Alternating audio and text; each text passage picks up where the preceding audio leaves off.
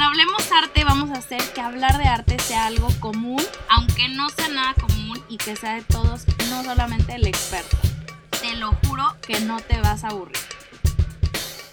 Bienvenidos a mi gente bonita, hablemos arte a un nuevo. Oiga, no es cierto, así no empiezo el podcast, ¿verdad? Así empiezo los videos de YouTube. Buenos días a mi gente bonita, hablemos arte. Que oigan, no sé si han dado cuenta, pero cuando les digo buenos días es porque yo supongo que escuchan el podcast en la mañana. No sé, pero supongo eso porque yo escucho podcast en la mañana, pero si me meto a mis estadísticas me di cuenta que la mayoría me escucha en la noche. Está interesante, yo no me imagino escuchando podcast en la noche. Pero bueno, oigan, hemos regresado, dejé el podcast una semana eh, por temas de trabajo, he estado llena de cosas con Hablemos Arte y pues mi cabeza regresó a lo mismo que antes de que me tomara el break, ¿se acuerdan? Hace como un mes y medio más o menos. Eh, fue crisis, demasiadas cosas que hacer y, y, no tengo a tanta gente que me ayuda. Entonces, pues bueno, ya estoy organizando mis prioridades. Espero pronto poder contratar a alguien para, para no, no dejar de ser constante con el podcast y canal y contenido, que en Instagram me han visto súper activa. Estamos haciendo un challenge padrísimo. Por si todavía no me siguen, vayan a ver todo lo que están haciendo. El Hablemos Arte Challenge. Eh, donde gente recrea obras inspiradas de artistas modernos. Lo estoy disfrutando mucho. Pero en fin, eh, últimamente me he castigado por dejar de ser constante y creo que pues está, no está mal porque te ayuda a ser constante, pero creo que me lo llevé a un extremo. Eh, me castigo y, y, haz de cuenta que es lo peor que puedo hacer no subir un podcast o no subir un video y estoy trabajando en eso. Este, y junto con esta reflexión que les traigo, quise que el podcast del día de hoy fuera hablar de un libro que es muy como reflexivo en cuanto a estos temas en relación al arte, que se llama One on One Things to Learn in Art School de Kit White. Kit White es una artista de Nueva York, ahorita tiene 68 años y es artista, eh, fue maestra o no sé si sigue siendo maestra y este libro es muy chiquito, oigan, es, es como de unos 10 centímetros, tal vez, o más, 15 centímetros, eh, no sé, más o menos. Eh, y está, pues está pequeño, pero trae todo esto que el artista o que esta autora eh, le han enseñado en la escuela del arte y lo que ha aprendido de ser maestra y no es el tipo de libro que a mí me gusta leer. Lo vi ahorita en mi biblioteca y dije, ay, ¿por qué lo habré comprado? O sea, son como este tipo de libros de superación personal que a mí no me fascinan porque siento que están como muy genéricos o muy banales y, y pues no sé, no me gustan. Pero le di una ojeada, lo compré esto como hace unos seis años ya casi, eh, en un viaje que tuve a Nueva York ahí en el MoMA y oigan, sí me salió caro. No sé si lo puedan encontrar en Amazon más barato. Pero bueno, eh, está escrito como en forma de listado, te explica como cosas, eh, da recomendaciones para artistas, entonces habla de composición, habla de líneas, habla de color y luz, sombras, etcétera, pone ejemplos de artistas clásicos, de artistas modernos, pero como les digo, da reflexiones sobre ciertos temas. Entonces quiero que los discutamos aquí en este episodio, te voy a dar, anoté unos siete, entonces a ver cuánto, cuánto nos dura para poder platicar a gusto con tu cafecito o con tu cena, si escuchas el podcast de la noche. Eh, pero bueno, solo para reflexionar. No quiero que se tomen este podcast como pues, los que hacemos normalmente, como de artistas y platicar de su vida, ¿no? Es más como conversación. Eh, me encantó porque el libro empieza ella escribiendo que dice que el arte está en todas partes, que está en la forma en que lo hacemos, en la forma en que lo vemos y que lo analizamos y que siempre está en constante evolución y que esta transformación del arte es lo que llevó a ella a, a crear este libro, ¿no? Este, que es esta necesidad de buscar, de conocer y de dudar, de hacer preguntas. Me fascina, me fascina esto que dice porque la verdad es la razón por la cual yo comparto contenido, porque me encanta tener estas conversaciones de, de, profundizar y de conocer artistas, conocer su trabajo, hacernos preguntas y, y, y sí, pues profundizar en estos temas. Creo que son creo que es la razón por la cual no debemos de dejar de tener este tipo de conversaciones porque aparte de que el arte está en todos lados, el arte es muy muy importante.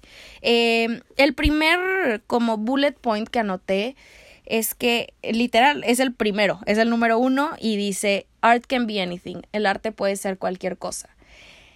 Uy, tema debatible, ¿no? Para muchas personas. Creo que hay mucha gente. Los, los quiero llamar de mente cerrada porque creo que no se han abierto lo suficiente para aceptar que el arte puede ser algo más que solo una pintura con gran detalle.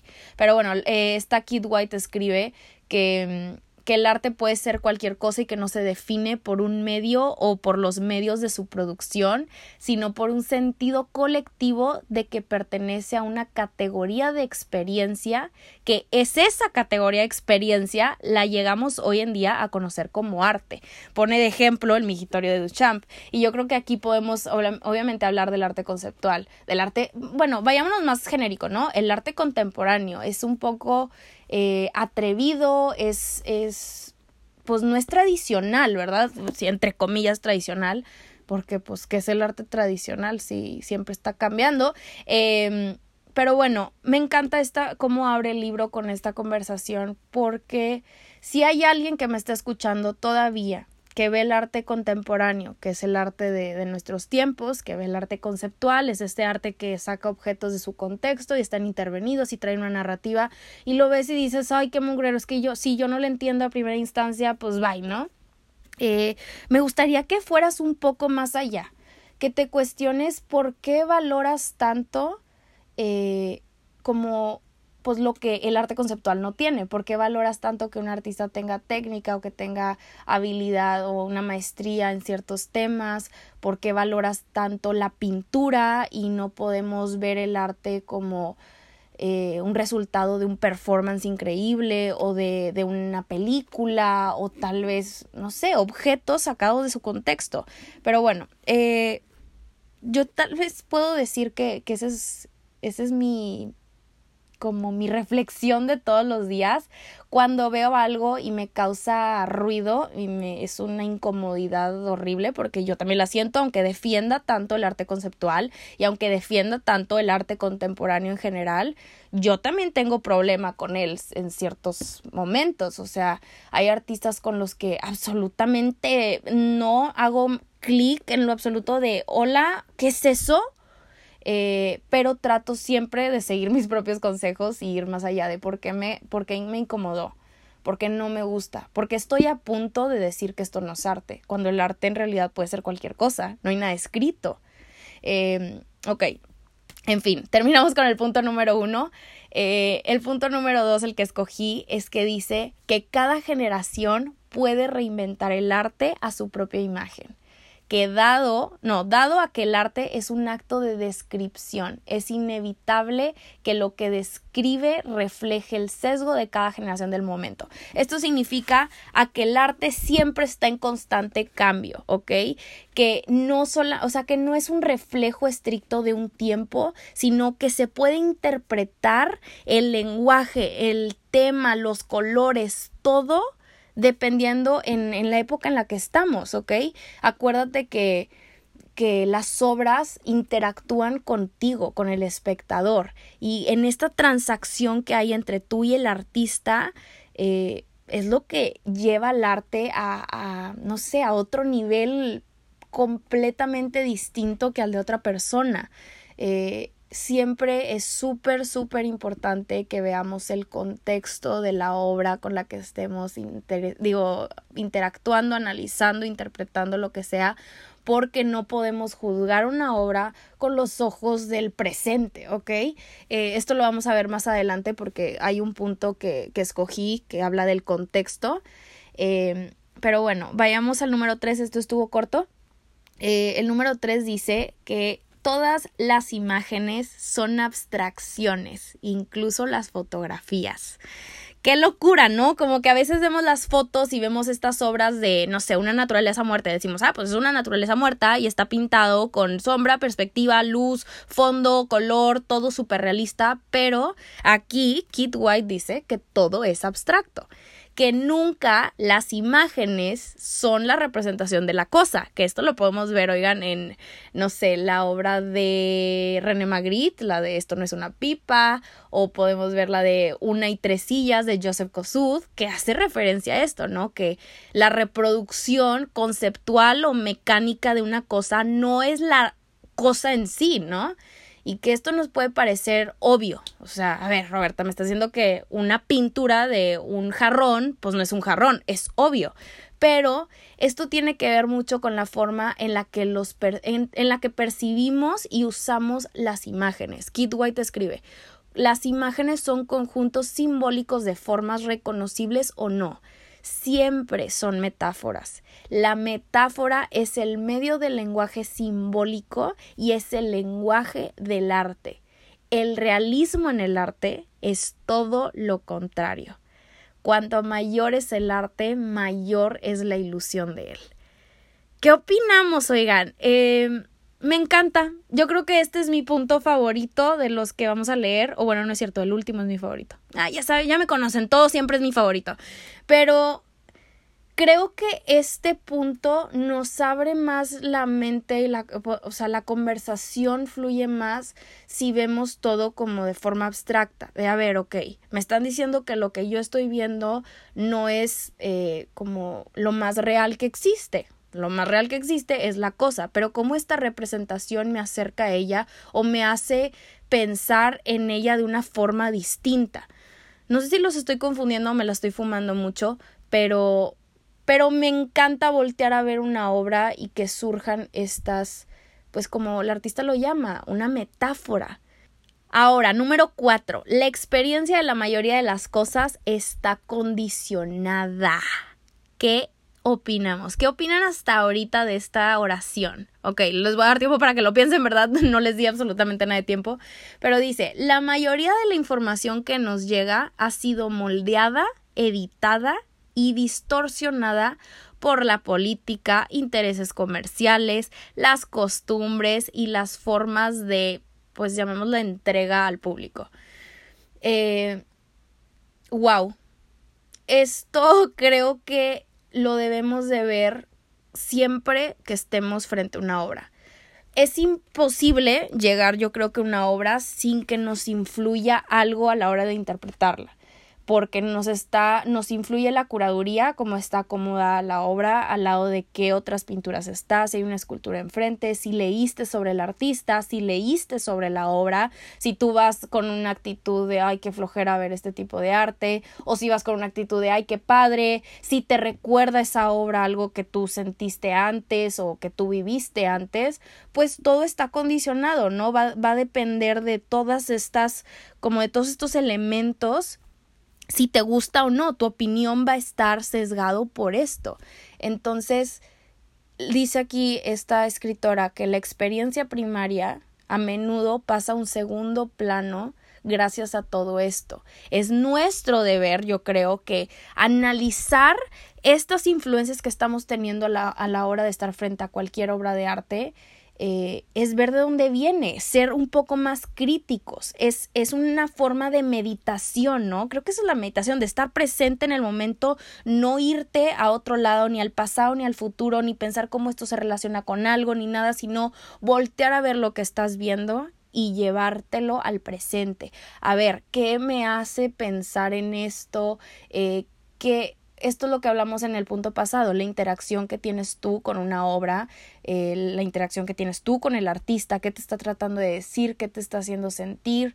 Y esto ya es un poco más poético, ¿verdad? Porque yo siempre digo, oye, tienes que investigar antes de ver una obra, pero eh, creo que esto es ya para como tener una experiencia un poco más simbólica, más profunda al estar frente a una obra, no tanto para entenderla. Es tu deber en este entonces de, de definir qué es lo que quieres hacer frente al arte. ¿Lo quieres entender? ¿Lo quieres sentir? Creo que no está mal ni uno ni otro, es nada más que lo tienes que tener como muy, muy claro. Ahora, el número 5, que es lo que les decía, eh, del contexto determina el significado. Ay, oigan, yo vivo, vivo, vivo eh, predicando este punto. y más ahorita que acabo de sacar un curso con Pablo Ávila, con el que eh, tuvimos aquí en el podcast eh, entrevistando. Y el curso básicamente es eh, de cómo el arte y el diseño ha cambiado a través del tiempo, pero está ligado y condicionado, lo podemos casi decir de esa manera, por el contexto en el que vive, ¿no?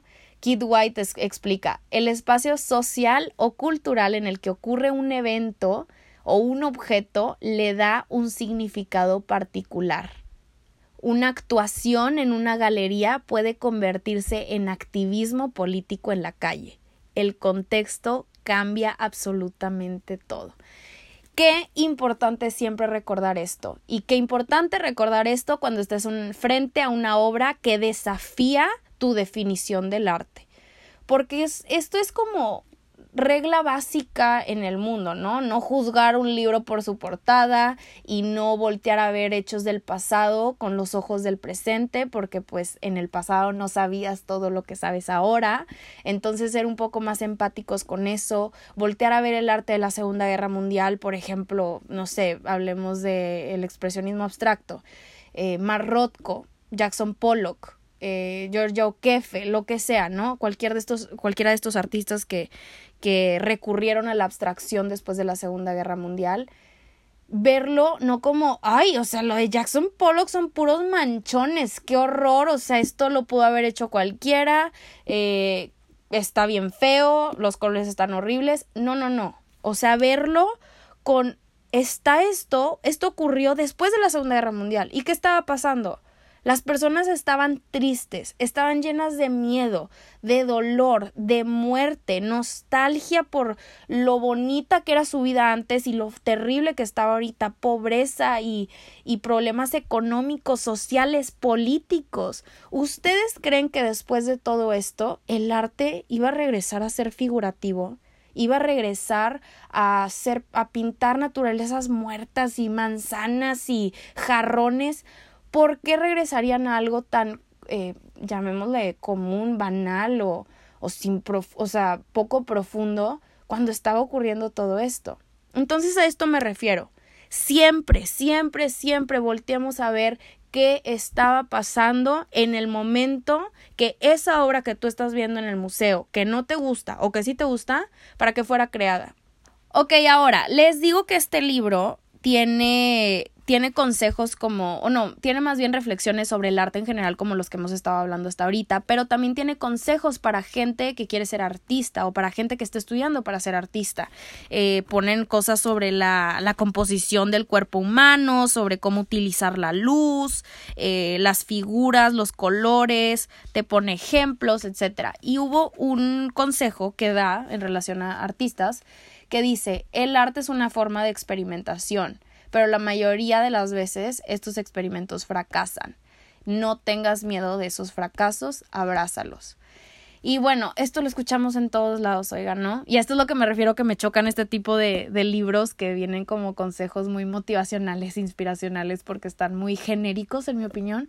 Pero esto sí me hizo pensar porque pues aplica para todos, aplica para artistas, aplica para los que tenemos Hablemos Arte, que Em, si no te arriesgas en lo que estás haciendo, si no creas arte, aunque fracase ese arte, eh, pues la mayoría de los grandes avances del mundo nacen de estos experimentos, ¿no? Experimentos fallidos que llegan a estas como revelaciones o, o o resultados que es inesperado por completo. Mi, mi consejo en este caso para artistas, porque sé que hay muchos en, en la página, es que no hagan arte para ser reconocidos o para que miles de personas lo vean, sino háganlo por lo que traen ustedes y de, de, ese, de esa pasión o de esa historia que tienen que contar, la gente va a querer escuchar.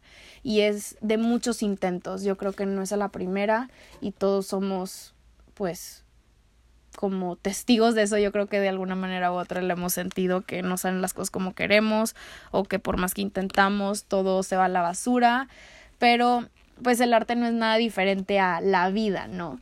Y esto me lleva a nuestro último punto que dice todo el arte es inútil. Oscar Wilde. Eh, la, la escritora pone esta frase y se refiere a que el arte no es utilitario, ¿no? Y que si lo es, pues tal vez no sea arte, ¿verdad? Puede ser diseño, por ejemplo, un debate interminable de qué es arte y cuándo empieza a ser diseño o cuándo el diseño puede ser arte, en fin, pero ella dice que el arte cumple un papel no práctico en nuestras vidas, o sea, que no, el arte no nos puede alimentar, no nos puede proteger, no cura las enfermedades físicas, mentales, lo que sea, pero que no por eso no significa que no sea vital o necesario para nuestro sentido de humanidad, ¿no? El arte nos acerca eh, con otras personas, nos acerca con otras culturas, con otras ideas. Es algo crítico, es necesario para funcionar como seres humanos. Entonces, démosle más peso al arte, oigan. Es, es algo que llevo pensando ya tiempo y justo fue porque vi que se hizo como viral una imagen en, en Instagram, Twitter, por todos lados, que decía, ¿cómo? Ah, no, no, les voy a decir textual lo que decía porque ni me acuerdo y no me acuerdo si era una foto o si era un texto o si lo leí como en una encuesta o yo no sé, pero decía algo así como que todo mundo ve el arte o las artes y la gente que vive del arte como pues pobrecitos, ¿verdad? O sea, vas a ser un jodido toda tu vida porque pues del arte no se puede vivir. Porque el arte no es tan importante como las matemáticas, como los ingenieros, como los médicos, como gente de negocios, porque pues esos son los trabajos de verdad. El arte va por encimita y va por un lado. Pero ¿qué pasa cuando llega un, o sea, llega el coronavirus y la cuarentena y la gente quiere escapar de sus trabajos y de la vida cotidiana, ¿qué hace? Se pone a ver películas, se pone a dibujar, se pone a escuchar música. Cuando manejan, pues vamos a escuchar un podcast, vamos a ir a museos porque se me antoja, quiero ver arte, quiero, no sé, despejarme de la vida normal y todos recurren al arte pero dicen que el arte no es necesario. Entonces, démosle el peso que merece y volteemos a ver a ese artista emergente como alguien fuera de este mundo porque se está atreviendo a hacer algo con lo que mucha gente no conecta y considera que no es vital para vivir, cuando en realidad sus acciones dicen absolutamente todo lo contrario. Eh, creo que eso es lo que me ha dejado este libro al menos. Este, no es un libro que me, o sea, que no esperaba, no esperaba conectar con él tanto como lo hice. Eh, les recuerdo que se llama 101 Things to Learn in Art School de Kit White y vienen muchísimas cosas como estas. Tal vez estos libros nos sirven otra vez como lo mencionamos aquí como escape de nuestra vida normal. Es un libro que te puedes echar rápido, pero son conclusiones que yo creo que vas a seguir haciéndote o reflexiones que vas a seguir haciéndote por mucho, mucho tiempo después. Y que al estar en un museo definitivamente te va a ayudar a tener una experiencia pues más completa, más llenadora, más todo. Si algo te llevas de este podcast es que siempre hay que tener nuestra mente abierta cuando tocamos estos temas. Si tú crees que tienes una idea de algo, cuestiónate por qué estás tan aferrado a esta idea, a que el arte solamente puede ser así o que nada más te gusta cierto tipo de arte. Hay que cuestionarnos eso y yo creo que vamos a llegar a cosas increíbles increíbles en nuestro pensamiento. Y si me escuchan así reflexiva, eh, he estado últimamente, he leído mucho de filosofía. Eh, encontré el libro que leí en la clase de filosofía de prepa, imagínense, hace años. Y nunca le presté atención y leí las primeras hojas y yo, espérate, espérate, ¿qué es esta? ¿Qué es esta joya? ¿Qué me están diciendo? ¿Qué es esta fumadera tremenda?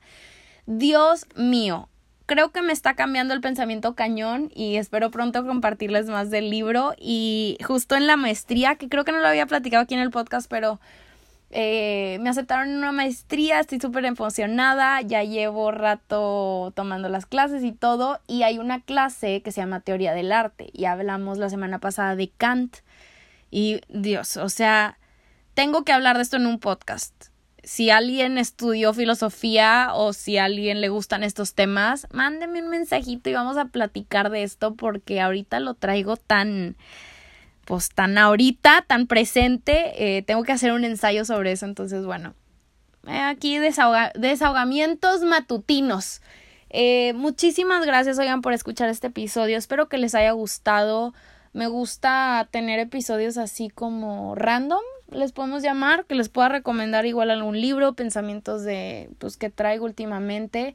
Me llegó un comentario de una seguidora hace poquito que me decía que ya no era yo en los podcasts, imagínense eso. Y yo, ¿por? Y me dice, no, pues es que como que te escuchas más reflexiva de lo normal y menos chistosa y como tú, como tú eres. Y yo, híjole, pues es que yo estoy en desacuerdo contigo porque me siento más yo que nunca antes. Esta soy yo, oigan, y no sé si lo he platicado aquí en el podcast que soy, soy muy de, de escribir y, profundizar en temas y yo solita como desahogarme en mis diarios y en mis libretas y y hacer cosas, o sea, decir cosas, escribir cosas que no haría normalmente en voz alta por miedo a que piensen que soy muy exagerada o muy pedera, llamémosle así este, y por mensajes como los que me llegan y después yo como estoy como escondida detrás de esta máscara de, ay, soy bien así, me vale madre todo y el arte, sí, vamos a hablar algo así por encimita, pues no, de verdad que esta soy yo y me encantan estos episodios nada más de platicar, si hay gente que los disfruta, buenísimo, yo encantada de la vida y si no es tu tipo de episodio, pues definitivamente te puedes saltar estos y, y escuchar los otros que tengo sobre artistas y todo. Eh, muchas gracias por los que sí me escuchan y los que se sienten conectados conmigo en, de alguna manera.